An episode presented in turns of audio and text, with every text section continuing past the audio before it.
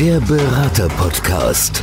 Für Unternehmen, die den idealen Berater für ihre Anforderungen suchen und für Berater, die mit ihrer Expertise Unternehmen nachhaltig voranbringen wollen. Eine gemeinsame Produktion der Redneragentur Bronder und Bronder und Podcast Helfer, eine Marke der All Audio GmbH. Hallo und herzlich willkommen zu einer neuen Podcast-Folge. Bei mir heute im Studio ist Katrin Meyer. Katrin Meyer ist bekannt als die Veränderungsverfechterin, wo man momentan auch viel im Social Media so sieht.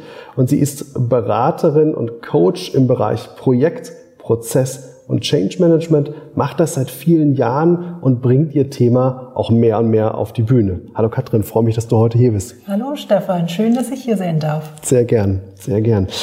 Die Veränderungsverfechterin, ich habe es gerade schon gesagt, man, man sieht es immer wieder im Social Media. Was hat es damit auf sich? Also das, die Veränderungsverfechterin ist so ein bisschen mein Ziel, auch eine Positionierung zu erreichen, eine Sichtbarkeit zu erreichen, ins Gespräch zu kommen. Es hat auch eine Weile gebraucht, diesen Begriff zu kreieren. Mhm. Das hat im Prinzip damit auf sich, ich bin gerade selber in einer, in einer großen Veränderung und ich habe mich ab Januar selbstständig gemacht in dem Bereich mhm. Beratung, mhm. im Change Management, in der Unterstützung in Veränderungsprozessen. Davon gibt es ja wirklich viele. Das also stimmt, Berater, ja. Trainer, Coaches, in diesen Bereichen gibt es einfach total viele. Und ich hatte mir eine Unterstützung gesucht, also auch nach meiner Speaker-Ausbildung, wo wir ja auch schon an der Positionierung gearbeitet haben, habe ich mir dann noch eine Unterstützung gesucht von einem Positionierungscoach, von einem Marketingcoach und wir sind da auch richtig tief reingegangen. Was bedeutet das? Was will ich sein? Was ist meine Story? Was steht dahinter? Und das Thema Veränderung ist für mich sehr wichtig. Und ich verfechte natürlich all diese Themen, Struktur, Projekte, Veränderung vorantreiben, nicht so langsam sein, sich was trauen. Und das Verfechterin kommt im Prinzip aus meiner Leistungssportkarriere. Mhm. Ich wollte Weltmeisterin und Olympiasiegerin werden im Fechten. Und da der Leistungssport oder im Leistungssport braucht man einige Sachen, einige Eigenschaften, um generell auch erfolgreich zu sein, vor allen Dingen auch im Business erfolgreich zu sein. Und deswegen hat es ganz gut gepasst, das so zusammenzuführen, die Veränderungsverfechterin. Schönes Wortspiel. Das mit dem Fechterin wusste ich übrigens vorher noch nicht. Ah, das okay. ist auch für mich jetzt neu. Sollte auch was Neues für ja, dich dabei spannend, sein. Spannend, spannend. ähm, du hast es vorhin gesagt. Also es ist, äh, es gibt sicherlich viele Berater, viele Coaches in dem Bereich. Zum einen weiß ich eben, dass du dich in diesem Themengebiet Gebiet seit vielen Jahren bewegst. Das ist auch für uns wichtig als Agentur. Zum anderen ist es für uns als Agentur so, dass wir mit unserem Podcast, mit dem Redner-Podcast und mit dem Berater-Podcast auch einen Qualitätsstandard setzen.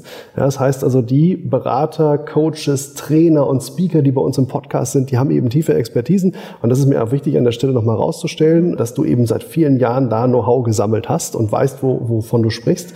Wir haben gerade über das Thema Veränderung gesprochen, über deine eigenen Veränderungen, aber jetzt gerade im Moment, wir erleben ja große Veränderungen in der Wirtschaft, die wir sowieso schon hatten vor der Corona-Pandemie.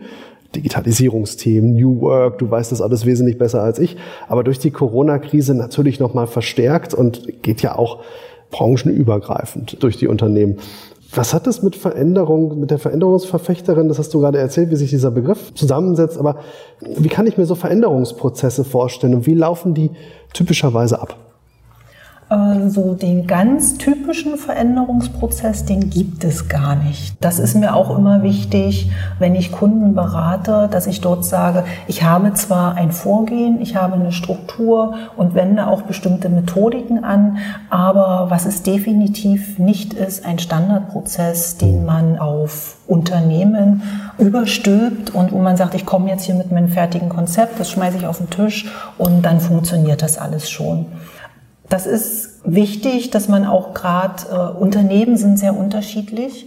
Unternehmen haben eine andere Kultur, haben eine andere Historie. Wenn ich im öffentlichen Dienst etwas ändern will, ist es vielleicht ein kleines bisschen schwerer, als wenn ich zu einem Start-up gehe. deshalb ist es wirklich wichtig, dass man das auf den Kunden genau zuschneidet. Mhm. Ich berate ja auch oder ich coache ja auch Einzelpersonen in Veränderungen. Und auch da jeder ist anders, jeder geht anders schnell voran, jeder hat einen anderen Mut, jeder geht anders mit Rückschlägen um und all diese Themen. Und deshalb ist es auch dort wichtig, also als Coach berät man so und so nicht, wenn man äh, mhm. Einzelpersonen in ihrer Veränderung begleitet. Da führt man ja die Coaches zu ihrem eigenen Weg. Weil mhm. was mein Weg ist, wenn ich sage, mach mal so, kann mein Weg sein, ist aber für dich vielleicht gar kein Weg. Mhm. Es sind deine klassischen Kunden, also mal einmal auf Unternehmensebene, du hast aber gerade gesagt, auch, auch ja. Einzelpersonen. Bei den Unternehmen gibt es da Größenunterschiede. Wie kann ich mir das vorstellen? Sind das kleinere Unternehmen, sind das größere Unternehmen? Es sind eher größere mittelständische Unternehmen mhm. oder auch Konzerne. Mhm. Dort werde ich halt angefragt zu verschiedenen Themen. Also ich habe ja wirklich zwei Schwerpunkte oder eigentlich sogar drei Schwerpunkte. Das ist das Projektmanagement, das Prozessmanagement und das Change Management und das Coaching darunter federt das im Prinzip eigentlich ganz gut ab. Ne? Mhm. Also wenn in Prozessen, in Unternehmen etwas nicht funktioniert, wenn dann die Führungskräfte oder auch die Teams mit bestimmten Sachen Probleme haben, dann switche ich in den Coaching-Modus okay. um. Also dass ich dann im Prinzip mhm. die Führungskräfte und Mitarbeiter äh, coache.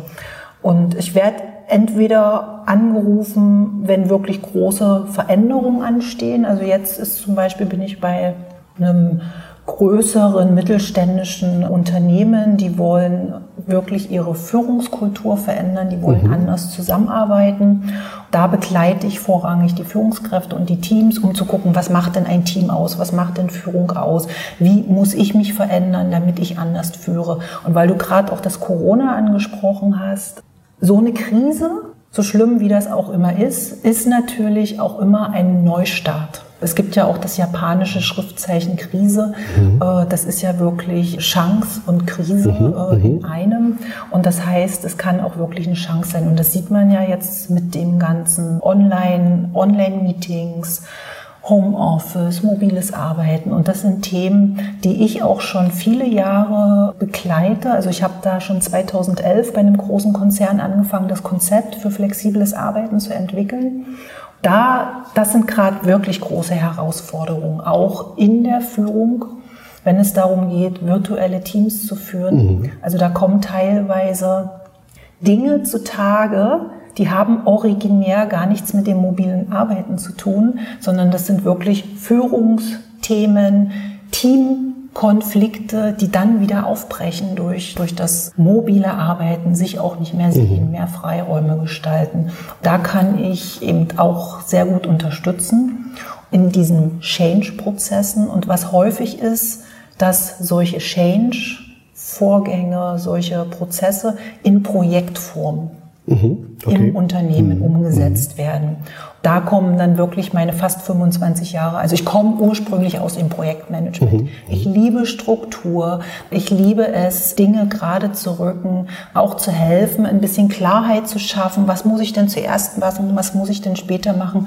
Das ist auch wirklich in Veränderungsprozessen von Privatpersonen häufig die Herausforderung. Wie schaffe ich eine Struktur? Mhm. Wie, wie, wie baue ich mir einen Plan auf, dass ich wirklich das umsetze, was ich umsetzen will? Und wie bleibe ich vor allen Dingen auch dran? Mhm. Und da kommt auch so ein bisschen das aus dem Leistungssport wieder raus. Das ist so die Beharrlichkeit, das ist die Disziplin, das ist strategisches Denken und sich manchmal auch ein bisschen selber herausfordern und auch den Mut haben, neue Sachen anzugehen. Das geht einher mit einem Satz, den ich äh, vor kurzem wirklich gelesen habe. Ich gebe Projekten Struktur und Nachhaltigkeit. Also auf der einen Seite eben diese strukturelle Herangehensweise und Nachhaltigkeit, damit ist dann schon dieser, diese Ausdauer gemeint, Dinge auch umzusetzen. Ja. ja. Also das ist auch mein, mein Slogan. Ich gebe mhm. Projekten Struktur und Nachhaltigkeit. Das hört sich jetzt so klar an. Da habe ich eine Weile für gebraucht. Mhm. Ne? Also äh, ich weiß, dass ich das auf jeden Fall mache, aber ich bin auch selber wirklich in dieser Veränderung von, von, von so ganz straight, Struktur, klar, Projekte durchziehen, nachhalten und so weiter und so fort. Und ich habe aber die letzten Jahre, die letzten zehn Jahre da für mich selber eine Entwicklung durchgemacht, eben in diesen großen Projekten mit dem flexiblen Arbeiten da hat mich wirklich gewundert, warum reagieren Menschen so unterschiedlich auf gleiche Sachen. Das hatte mich bewogen, noch eine Change-Ausbildung zu machen, eine Coach-Ausbildung zu machen. Und das hat selbst bei mir dann dazu beigetragen, dass ich etwas weicher geworden bin. Und deshalb auch mit, sag ich mal, Bauch und Herz. Also ich berücksichtige Struktur und Bauch und Herz, weil Menschen sich halt wirklich schwer verändern. Da würde ich gleich gern nochmal einsteigen, dass Menschen sich schwer verändern. Vorweg würde ich gerne dich noch was anderes fragen. Wenn Unternehmen auf dich zukommen, ist denen schon klar, wo die Reise hingeht oder ergibt sich das dann erst ähm, in dem Moment, wo du auch da bist? Ist das ein dynamischer Prozess oder wissen die in der Regel, wenn sie auf dich zukommen, schon, was für Veränderungen sie anstreben? Weil ich glaube, es ist ja branchenübergreifend gerade eine Riesenherausforderung, was auf den Märkten passiert, was sowieso passiert wäre im Zuge von Globalisierung und all diesen Themen. Ähm, und jetzt eben noch das Krisenthema, das uns noch eine weitere Strecke begleiten wird. Das ist total unterschiedlich. Also ich habe jetzt gerade frisch eine Anfrage auch von einem größeren Unternehmen, die wissen, dass die eine neue Software einführen wollen, eine mhm, mhm. Fachlich sind sie da gut aufgestellt, aber bei Einführung von neuer Software, von neuen Prozessen gibt es immer wieder Widerstände, auch von den Mitarbeiterinnen. Mhm. Und die suchen jetzt speziell eine Unterstützung. Wie schaffe ich das, mit diesen Widerständen umzugehen? Und wie kann ich die Mitarbeiter, die Projektleiter, die Projektmitarbeiter davon auch überzeugen von den Vorteilen einer übergreifenden Projektmanagement-Software. Das ist relativ klar. Dann kommen auch manchmal Kunden, wir, wir müssen was ändern hier in unserer Kultur. Das ist dann manchmal wirklich spannend. Also ich beginne meistens mit dem Management. Also das, das Beste ist auch wirklich und das Wichtigste, das ist ein ganz großer Erfolgsfaktor, wenn äh, das Management dahinter steht. Wenn das Management dahinter steht, was an Zielen erreicht werden soll. Was dann manchmal wirklich verblüffend ist, wenn es dann zwei, drei Geschäftsführer sind und die formulieren dann das Ziel. Die glauben vorher immer, sie haben alle das gleiche Ziel und verstehen auch das Gleiche dahinter. Und wenn man dann teilweise mal ins Gespräch kommt, zum Beispiel, warum wollen Sie denn mobiles Arbeiten einführen? Hat jetzt ein bisschen andere Gründe mit dem Corona, aber früher mhm war der eine, na, ich will meine Mitarbeiter mehr zufriedenstellen und der andere sagt, na, ich will Kosten sparen, weil mhm. ich ja dann auch Desk-Sharing einführen mhm. kann. Mhm. So, und das sind zwei ganz konträre Ziele, mit denen ich auch ganz anders umgehen muss in der Einführung. Und das ist das Wichtigste, erstmal wirklich zu sagen, was will ich wirklich ändern? Von wo nach wo soll es denn hingehen? Und da unterstütze ich eben, dass die Kunden dann, dann ihre, ihre Ziele für sich definieren und auch für sich einen Zielzustand definieren. Mhm. mhm. Ist bei Privaten ganz genauso. Also auch das, ja, okay. also diese Prozesse laufen ähnlich ab, auch wenn ich privat etwas verändern will. Sollte ich wissen, wo will ich denn wirklich hin? Weil sonst brauche ich gar nicht loslaufen, wenn ich die Richtung nicht mhm. kenne. Mhm. Dann kann ich noch so schnell laufen, dann werde ich mein Ziel nie erreichen. Das ist spannend, was du gerade gesagt hast, dass es zum Teil Veränderungen gibt, die auf der fachlichen Ebene umgesetzt werden können. Also Beispiel das Einführen einer neuen Software. Man weiß, was man umsetzen möchte. Man hat die Menschen an Bord, äh, die die Fachlichkeit haben, um die Infrastruktur entsprechend zu realisieren. Aber man muss natürlich mit diesem mit dieser Veränderung als solche auch die Mitarbeiter erreichen. Und das ist ja ein wesentlich weicherer Faktor. Da geht es ja nicht nur darum, ein neues Produkt einzuführen, einen neuen Prozess einzuführen, sondern wirklich die Mitarbeiter mitzunehmen auf diese Reise der Veränderung. Und da kannst du unterstützen. Und das Spannende ist eben branchenübergreifend. Ja. Und projektübergreifend. Ja. ja. Du hattest es gerade schon angesprochen und äh, gerade auch in dem Zuge, dass du ja Privatpersonen eben auch als Mandanten hast.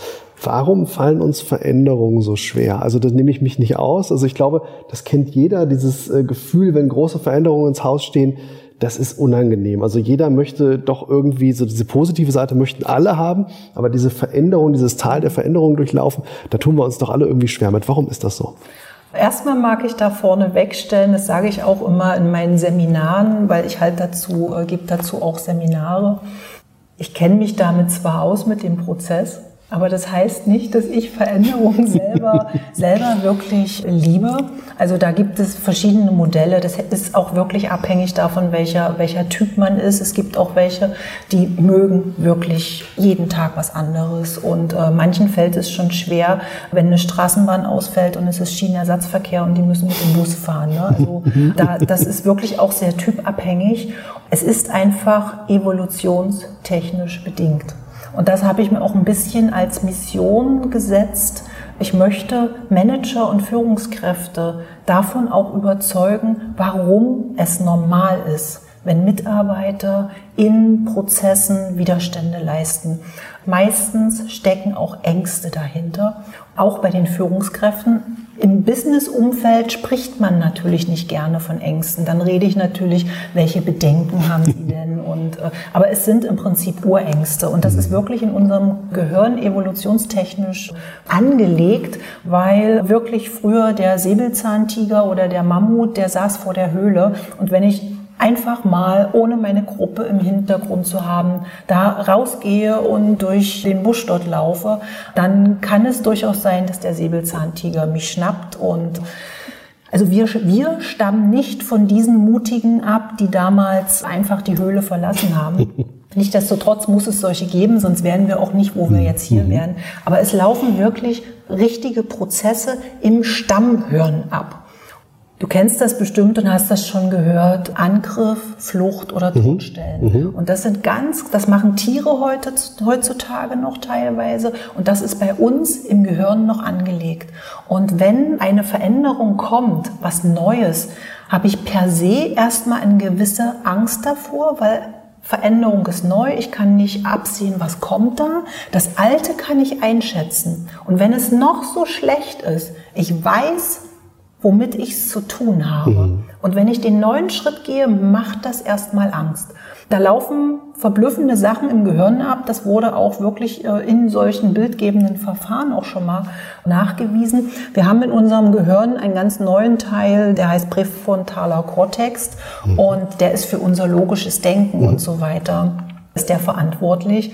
Und wenn ich aber Angst habe, es gibt im Gehirn auch so, das heißt Amygdala, Mandelkern, mhm. und, und dieser Bereich ist dafür zuständig zu steuern, dass wirklich ich geschützt werde vor okay. eventuellen Veränderungen, die mein Leben bedrohen können. Unser Gehirn ist dafür da, uns zu schützen, mit so wenig wie möglich Energie uns am Leben zu erhalten. Und da wird Blut abgezogen damit das hinten funktioniert. Mhm. Und damit ist es erstmal vorbei mit Denken. Dann kann die Veränderung, das kann noch so logisch erklärt sein. Ich habe erstmal Angst davor. Was ich immer auch dann sage, die Menschen geben ihr Gehirn nicht vor der Bürotür ab.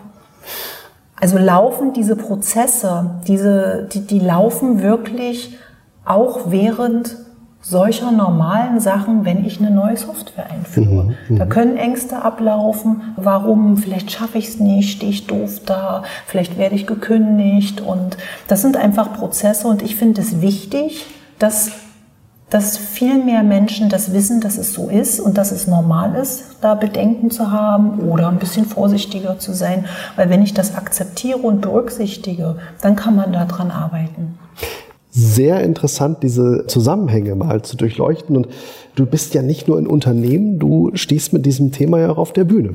Also du bist gleichzeitig als, als Speakerin unterwegs. Was sind die Inhalte der Keynote? Die gehen im Großen und Ganzen auch um das Thema Veränderung. Mhm, mhm. also die Kraft einer starken Vision. Mhm. Weil es ist auch wirklich wichtig, ich muss was haben, wofür es sich lohnt. Was wirklich, was mich zieht wo ich sage, da nehme ich Anstrengungen auf mich, um dorthin zu kommen, weil es erscheint für mich attraktiv.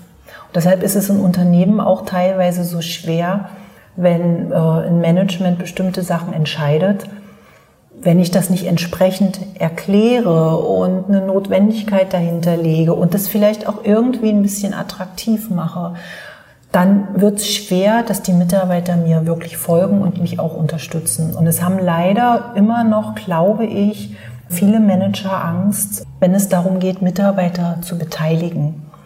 Ich sage auch immer, es heißt nicht, dass alles basisdemokratisch beschlossen werden muss. Mhm. Da besteht wirklich die Angst. Ich, ich, ich komme dann nicht durch und sollen alle überall mitreden. Darum geht es überhaupt nicht. Es geht darum, bestimmte Sachen auch wirklich festzulegen, wo, wo nicht diskutiert wird und aber wo es Spielräume gibt. Wenn Mitarbeiter die Chance haben, mitzugestalten, dann stehen die auch ganz anders dahinter. Und deshalb ist es wirklich, also aus meiner Sicht, wichtig, dort äh, in Unternehmen das auch nochmal wirklich deutlich zu machen, was motiviert Mitarbeiter an Veränderungsprozessen mitzuarbeiten. Sehr spannend. Und ich denke, man muss kein Prophet sein, um zu wissen, dass in diesem Jahrzehnt Veränderung was ja, ganz Elementares sein wird, eine Herausforderung, der wir uns alle stellen müssen, eben schon vor Corona durch, durch viele Dinge geprägt, sowohl für Privatpersonen, natürlich, klar, auch im Privatleben, als auch eben im unternehmerischen Umfeld. Und ich glaube, da ist es umso angenehmer zu wissen, dass man mit dir eine Beraterin hat, die einen auf diesem Weg begleiten kann und das eben auch tut. Und insofern sage ich vielen Dank, dass du heute hier warst, den weiten Weg auf dich genommen hast von Berlin nach Mainz. Genau, und gleich wieder zurück. Und gleich wieder zurück. Also, vielen lieben Dank dafür und hat mich sehr gefreut. Ja, mir hat es auch sehr viel Spaß gemacht, unser Gespräch. Danke, Prima. dass ich hier sein konnte. Der Berater-Podcast. Für Unternehmen, die den idealen Berater für ihre Anforderungen suchen und für Berater, die mit ihrer Expertise Unternehmen nachhaltig voranbringen wollen. Eine gemeinsame Produktion der Redneragentur Bronder und Bronder und Podcast Helfer, eine Marke der All Audio GmbH.